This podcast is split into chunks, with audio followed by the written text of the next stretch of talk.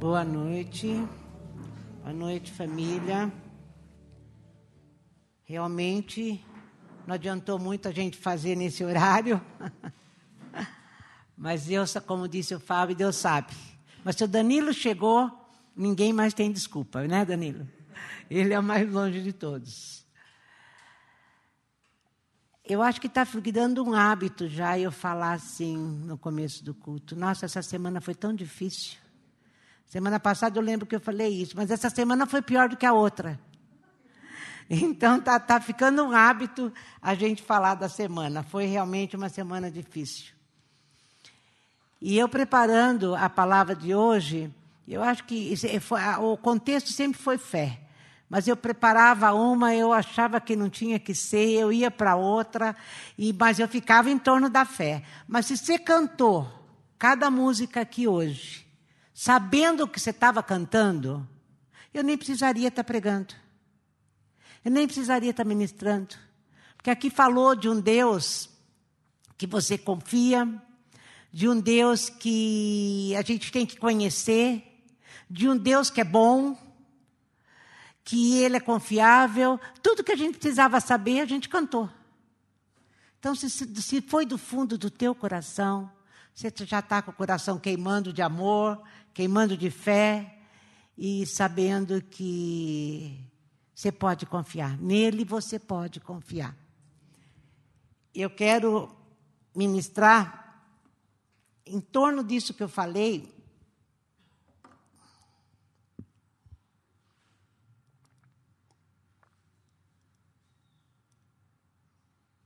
Delícia. Em torno disso que eu falei, eu quero falar sobre Davi. A história de Davi, gente, ilustra todos os altos e baixos que um homem de fé passa. Tem textos que a gente vê Davi descansando em Deus, confiando em Deus, tendo vitória. A gente vê Davi em decadência espiritual. A gente vê a graça e a misericórdia de Deus alcançando Davi. E então eu escolhi esse texto para falar o que eu quero.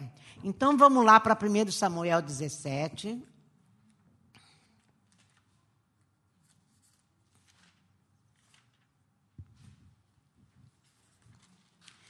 Aqui no Samuel 17, aqui a gente vê Davi se pondo na mão do Senhor e tendo vitória, né? E tendo vitória.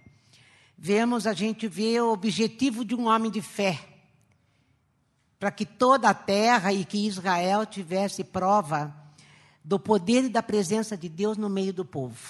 Era esse o objetivo de um homem de fé. E é esse o objetivo da gente crer que a nossa fé possa ser reproduzida e a gente possa alcançar aqueles que não conhecem. E aqui no 1 Samuel 17, eu vou começar no 33. Está falando de Davi vencendo Golias.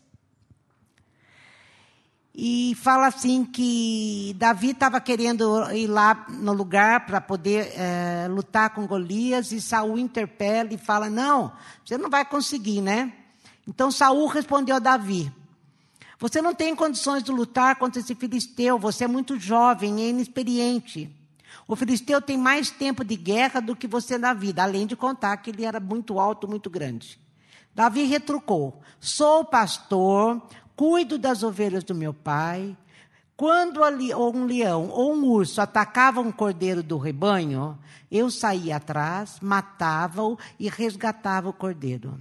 Se o animal quisesse me atacar, eu o agarrava, torcia seu pescoço e o matava.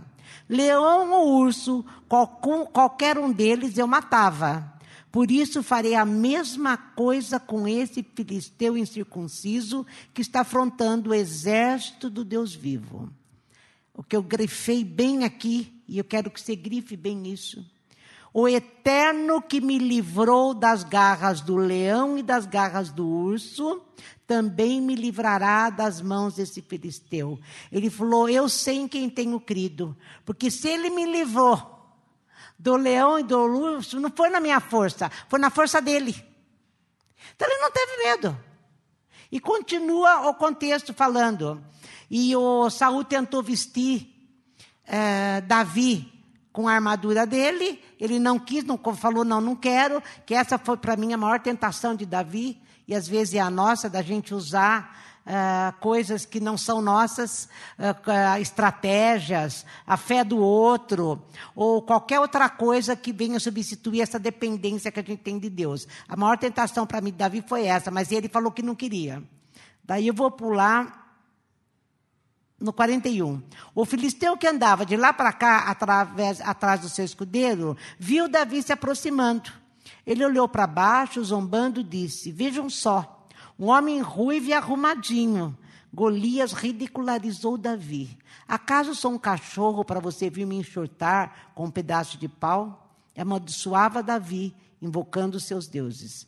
O filisteu esbravejou: Venha, vou atropelar você e deixar seu corpo para os corvos. Será um prato cheio para os animais do campo. Davi respondeu: Você vem contra mim com espada, lança, dardos, mas eu venho em nome do Senhor dos exércitos de anjo, o Deus dos exércitos de Israel, de quem você zomba e quem amaldiçoou. Hoje mesmo, o Eterno, o tempo todo, ele está reconhecendo e falando que a dependência dele era a força de Deus, era Deus que ia lutar. Hoje mesmo, o Eterno entregará você nas minhas mãos. Vou cortar a tua cabeça, também o corpo, para que os filisteus dê eh, você aos corvos e animais selvagens. Toda a terra saberá que há um Deus extraordinário em Israel. Toda a terra saberá que Deus habita no meio do seu povo. Era isso que Davi estava falando. Todos aqui ficarão sabendo que ele salva sem depender da espada ou da lança. A batalha pertence ao Eterno. Ele entregará vocês em, em nossas mãos. E a palavra dele mexeu lógico, com Golias, todo mundo sabe que ele pegou cinco pedrinhas e tem muita pregação sobre as pedrinhas, não interessa para nós como foi. Ele destruiu da, Golias, Golias caiu por terra. O que a gente vê aqui que foi fruto da fé. Fé honra a Deus e Deus honra a fé. Sem fé é impossível agradar a Deus. Agora, no 51 fala assim: depois que o filisteu caiu, Davi correu, ficou de pé sobre ele, puxou a espada do, do, gigante, porque ele não tinha espada, ele pegou do próprio Golias, cortou a cabeça do Golias. E os filisteus, vendo que seu grande herói estava morto, fugiram para se salvar. E ali, gente, muitos corações foram atraídos para o Deus dos exércitos. Muita gente que viu essa cena, essa fé desse menino, porque Davi ainda era muito jovem, foram atraídos para Deus, e a gente vê que Davi estava cumprindo o chamado dele de mostrar que realmente Deus habita no meio do povo. Quando a gente passa por muita tribulação, a gente tem que ter esse espírito de Davi aqui. Não somos nós, é Deus, a força vem dele, tudo está embaixo do controle dele, e eu tenho apenas que confiar, como dizia o Du, é de passo em passo, dia a dia, eu vou andando de, na dependência do Senhor. E Davi aqui nunca tinha sido experimentado. Davi aqui, ele nunca tinha, é, é, ele sempre, você viu, ele, ele, vinha leão, Deus vencia, é, ele tinha certeza que era Deus que vencia. Vinha urso, ele vencia. Ele estava sempre nessa subida de fé, nessa dependência. Daí, daí, lá no capítulo 21, Davi, é, é, é, aquilo que eu falei, ele nunca tinha passado por prova. Tiago fala que quando a gente tiver provação, para a gente se alegrar, porque traz lucro espiritual. E às vezes Deus permite que a gente seja levado por uma, um caminho bem estreito, para você ver, porque Deus sabe da tua resposta, para você ver o quanto você é ou não é dependente dele. Por quanto você é realmente, você crê nele ou crê em você mesmo, ou no próximo, ou nas estratégias, ou em qualquer outra coisa. Então Deus permite essas coisas na vida da gente. E nesse, nessa saída aqui, foi a, o Saul continuou perseguindo, porque Saul começou a perseguir Davi, e Davi fugia de Saul, e Saul perseguia Davi, e Davi fugia. E aqui no 21 ele já estava cansado de tanto fugir de Saul. E no versículo 11, olha o que aconteceu. O mesmo homem que se sabia necessitado da ajuda de Deus, busca agora ajuda fora de Deus. Ele vai buscar ajuda no rei dos filisteus lá, no, do rei de Gate, Ax. Depois disso, Davi sumiu, fugindo de Saul. Ele procurou Ax, rei de Gate, de rei de Gate. Quando as autoridades de Ax o viram, seria e falaram: seria este Davi, o famoso Davi? aquele que venceu Golias, aquele que a gente via numa ascendência de fé, naquele que a gente via, né? Subindo, subindo, é aquele que, a respeito do que o povo canta, Saul mata milhares, Davi dezenas de milhares. Quando Davi percebeu que o tinha reconhecido, entrou em pânico e temeu pelo pior da parte de Aques, rei de Gate. Vendo que todos olhavam para ele, Davi o fingir estar louco batendo com a cabeça na porta da cidade, espumando pela boca, enquanto a saliva escorria pela barba. Aques olhou para ele e disse àqueles líderes: Não estou vendo que ele está louco?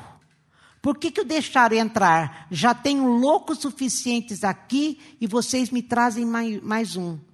Tirem-no daqui. Quando a gente escorrega no caminho da fé, a gente cai em caminhos extremos, né? Aqui a fé de Davi parece que não acabou porque a fé é dom de Deus e, dom, e Deus não tira o dom. Mas ela cedeu, ela, ela, é, é, ela murchou um pouco. Ele começou a ficar, vocês viram? Ele entrou em pânico.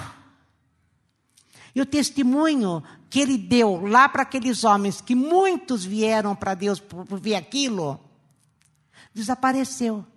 E ele foi um homem desprezado como louco. Como a gente reage na hora da provação, como a gente reage na hora da luta, como a gente reage na hora de que você está aflito, que está sendo perseguido, que você está no, no, no morro da aflição, você corre esse risco. O mesmo povo que te aplaudia porque você deu testemunho é o povo que agora pensa que você está louco porque você fala coisas que não devia, você reage como, não, como quem não, não conhece esse Deus que você cantou aqui, que você sabe quem Ele é, que Ele é bom, que nele você pode confiar. Como você responde na hora da tribulação, todo mundo vê. E aqui chamaram ele de louco. No capítulo 27 e 29, conta que Davi Davi viveu em esconderijo, Davi fugindo de Saul, e no fim ele volta e vai ficar lá com Gá. Ele busca de novo auxílio nesse mesmo lugar, lá em Gate, com o rei de Aques, e se alia a ele. E por 16 meses ele morou lá com os filisteus, gente. Por 16 meses esse homem cheio de fé, que agora já está numa decadência espiritual, Lá, não, então é o 27 e o 29 isso. Ele perde a fé. Não é que ele perde a fé, eu não gosto de falar perde a fé. A fé dele ficou é, diminuída. Quando na tempestade, que inclusive que o Danilo pregou aqui, quando Jesus fala para os discípulos: onde está a fé de vocês? Onde vocês enfiaram a fé? Que natureza tem a fé de vocês? Não é que a fé é pequena, ela é curta. Ela, como Pedro andando pelas, sobre as águas. Foi um período muito curto. Isso é fé pequena. Não é a quantidade de fé que a gente tem. É o quanto dura a sua fé. Qual é a natureza, no que, que você está apoiado. O Du falava, se você está apoiado nele, porque a fé é isso, você saber quem ele é. É, no, é confiança absoluta no caráter de Deus na bondade, na fidelidade, na misericórdia, na longanimidade. Deus é bom. Então eu estou passando o que eu estou passando, não estou entendendo nada, mas como disse Tiago, isso vai, alega teu coração, porque você vai ter um lucro espiritual aí. É Romanos 8, 28. Tudo coopera para o bem. Estava falando isso para o Flávio. Não é quase tudo, é tudo. Mas Deus, essa aflição está sendo por meu bem. Lá na frente você vai ver o porquê. E o nosso caráter está sendo forjado. Romanos 5 diz que esperança é fruto da onde? Tribulação. Para você ter esperança, você tem que ser atribulado. Davi, como ele era menino, ele era um menino cheio de fé, ele conheceu a Deus, ele tinha Deus, ele tinha isso. Ele buscava a presença de Deus em todo o tempo. Ele ficava lá como pastor de ovelhas e cantava para Deus os salmos. Mas Deus falou: agora eu vou dar uma apertadinha no Davi, para ele crescer, para amadurecer a fé. Para esse lucro espiritual que Tiago fala, ele tenha. Para que ele saiba realmente que ele pode confiar em mim. Porque hoje, gente, a gente passa uma tribulação. Amanhã talvez ela esteja duas vezes pior. E eu acredito que nós já estamos entrando em caminhos assim. O mundo nunca esteve como está. A gente nunca passou por tanta. Eu lembro quando eu era criança, nossa, era dia, o dia parecia longo, não parecia? Parecia que não acabava. Era tudo lindo, era tudo maravilhoso. E meu pai ainda mandava a gente ler a história uh, da carochinha, e a Cinderela daqui, e era a bala adormecida de lá.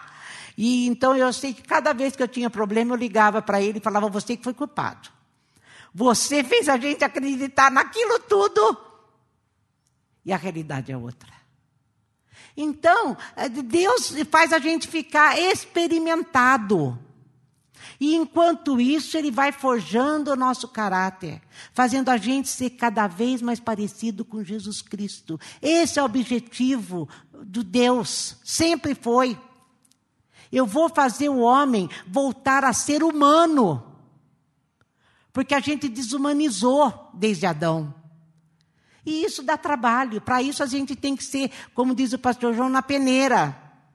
Você sabe que a peneira tem um furinho maior, furinho um pouquinho menor, e aqueles furinhos pequenininho. Então esfola. Mas a gente passa, a gente passa. E é tudo no controle de Deus.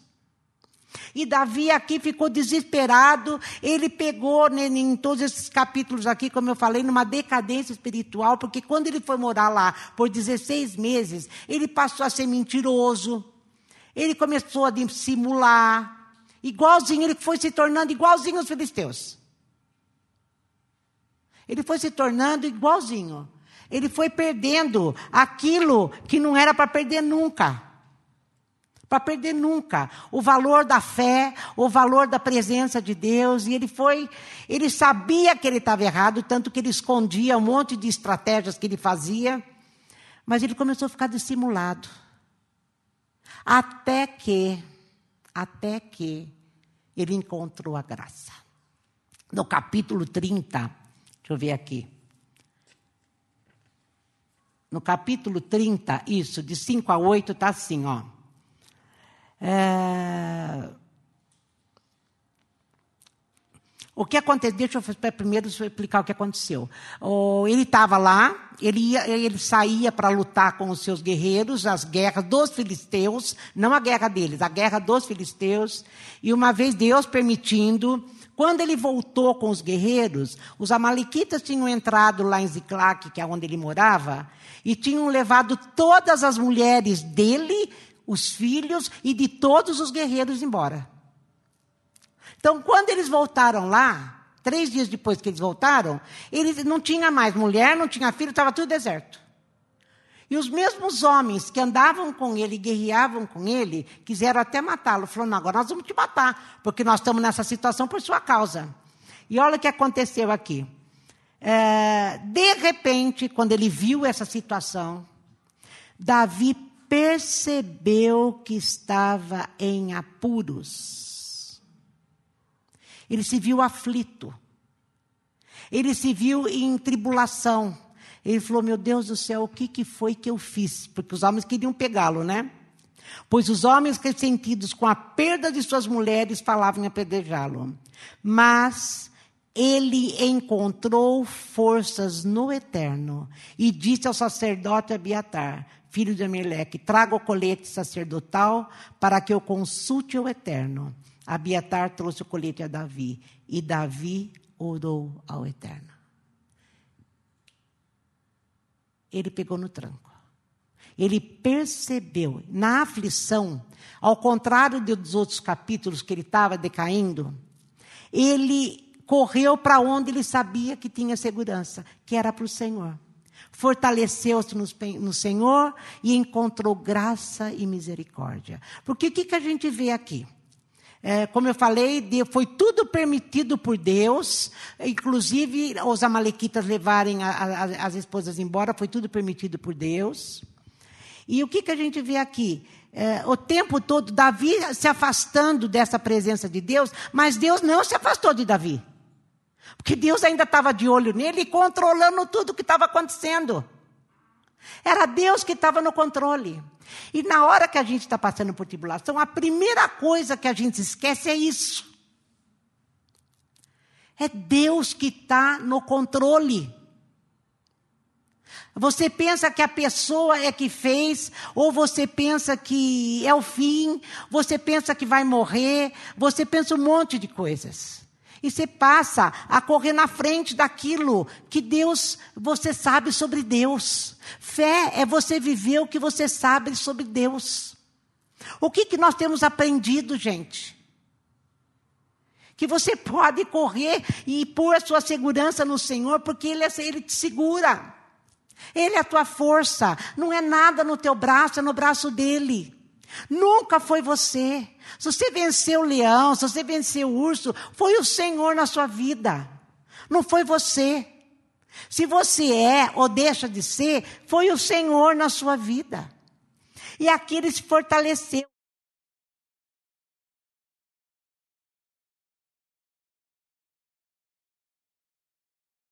Lá. O remédio na tribulação, gente, ele pediu a, direção de Deus, reconstruiu a base dele. Ele reconstruiu, ele voltou, ele falou, Senhor, e começou a orar ao Senhor, e daí ele pergunta, vou seguir, vou não seguir, e o fim da história é que ele traz todo mundo de volta. Ele traz as mulheres de volta, os filhos de volta, não tinha acontecido nada. E o fato de a gente ver Deus aqui com ele, e na hora que ele buscou o Senhor, o Senhor estava pronto para responder. Persigo ou não persigo? Persegue, Davi. A gente vê que ele experimentou graça e misericórdia de Deus. Como que Davi saiu desse contexto todo que nós abordamos? Primeiro, cheio de fé, daí a gente acha que a gente é o máximo, né? Nada vai me abater. Eu sei, eu sei. De repente as coisas vão acontecendo, você vai ficando cansado, as coisas vão acontecendo, você vai ficando cansado, e aquilo vai te levando para um funil, até que você. Mas tudo, tudo, tudo tem projeto de Deus. Romanos 8, 28. Tudo coopera. O que que Davi saiu daqui? Ele saiu daqui com maior vigilância espiritual ele começou a perceber que não é porque ele estava lá em cima com fé que ele ia permanecer lá o tempo todo, como eu comecei. A vida de fé tem altos e baixos. Então, quando você fica vigilante, você não cai tão longe. Você, você, você vai entrar em luta, mas você pode continuar crendo. Você pode continuar dependendo. Porque você fica esperto. Você fala, Senhor, isso aqui vai roubar minha paz, isso aqui vai roubar a minha, a minha fé, pelo amor de Deus, guarda a minha fé. A gente tem que fazer como o salmista. Senhor, sustenta, sustenta a minha fé. Me ajuda, foi o Senhor que deu. Estou me vendo em perigo. Outra coisa, ele sai aqui com a fé amadurecida, como eu falei, ensinou sobre a graça. E sabe o que, que Davi, Davi viu? Por mais que eu faça a minha cama no abismo, o Senhor vai estar lá. O Salmo 139. Por mais que eu vá fundo num abismo, o Senhor é o dono do abismo também. Eu estou pronto, Deus fala, para estender a mão de misericórdia e graça, sempre. Sempre. Nele a gente pode confiar. Nele a gente pode confiar. E se a gente ficar bem vigilante, você vai experimentar a graça de Deus de uma forma maravilhosa. Você vai experimentar a visitação de Deus na tua vida de uma maneira tão especial que nunca mais você vai ser o mesmo. Nunca mais você vai ser o mesmo. Talvez você tenha entrado nisso de um jeito e mas você está saindo de outro. Porque você viu que Deus estava nisso.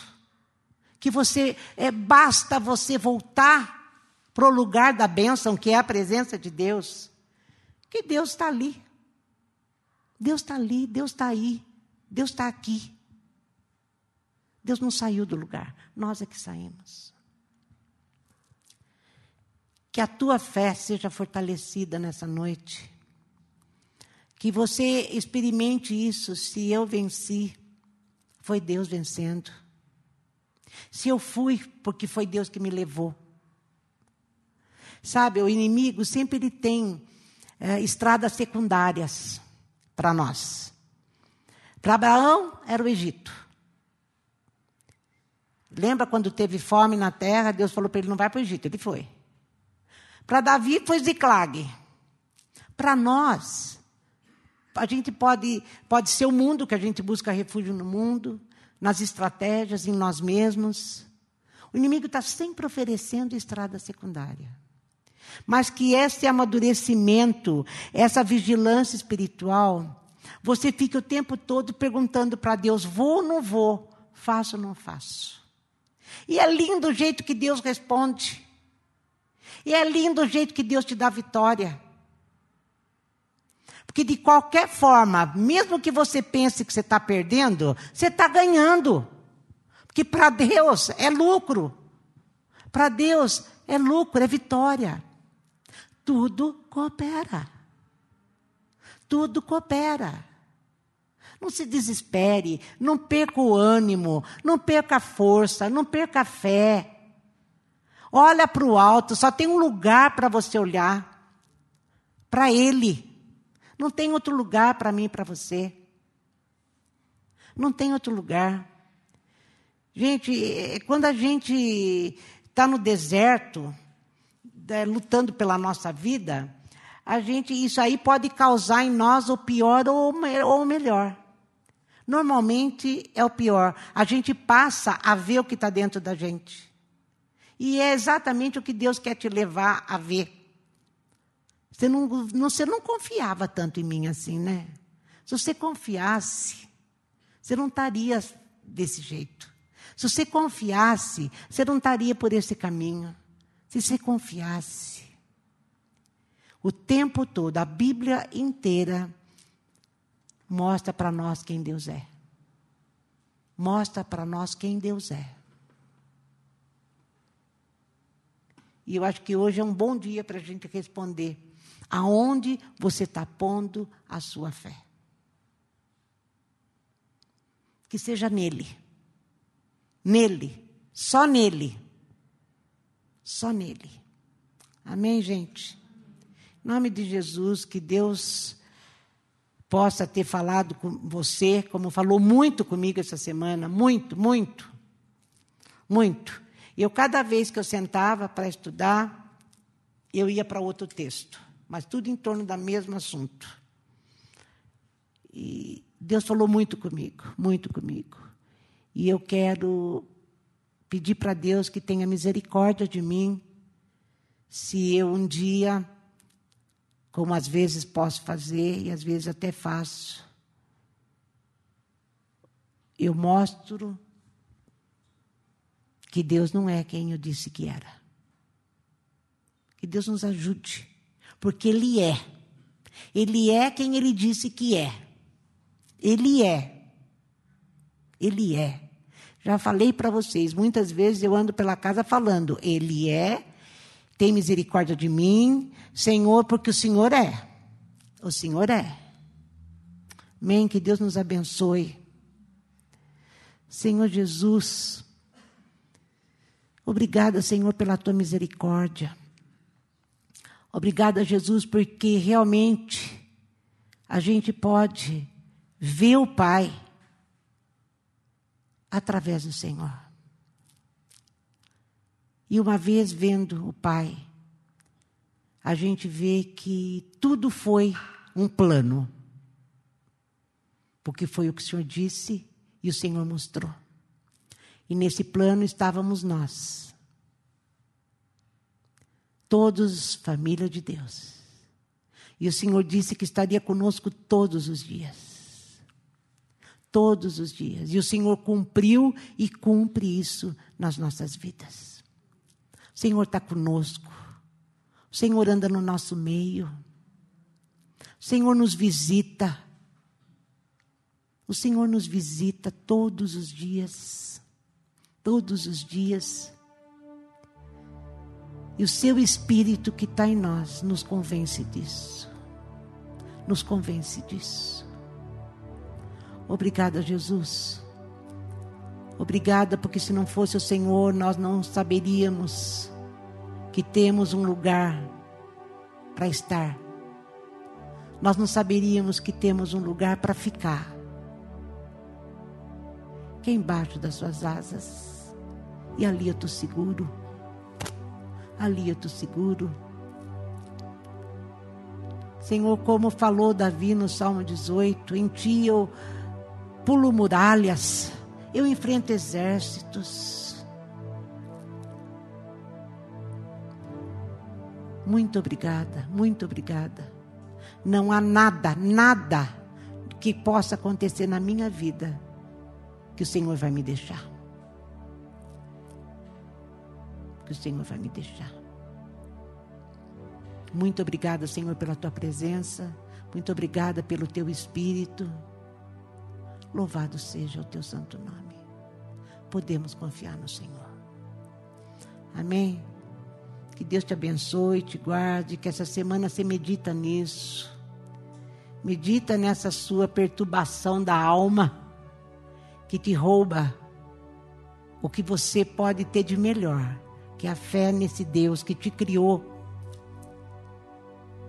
e faz da sua vida, faz da sua vida aquilo que ele disse que faria. Não se deixe roubar. Não se deixe roubar. Louvado seja o nome do Senhor. Amém? Que Deus nos abençoe.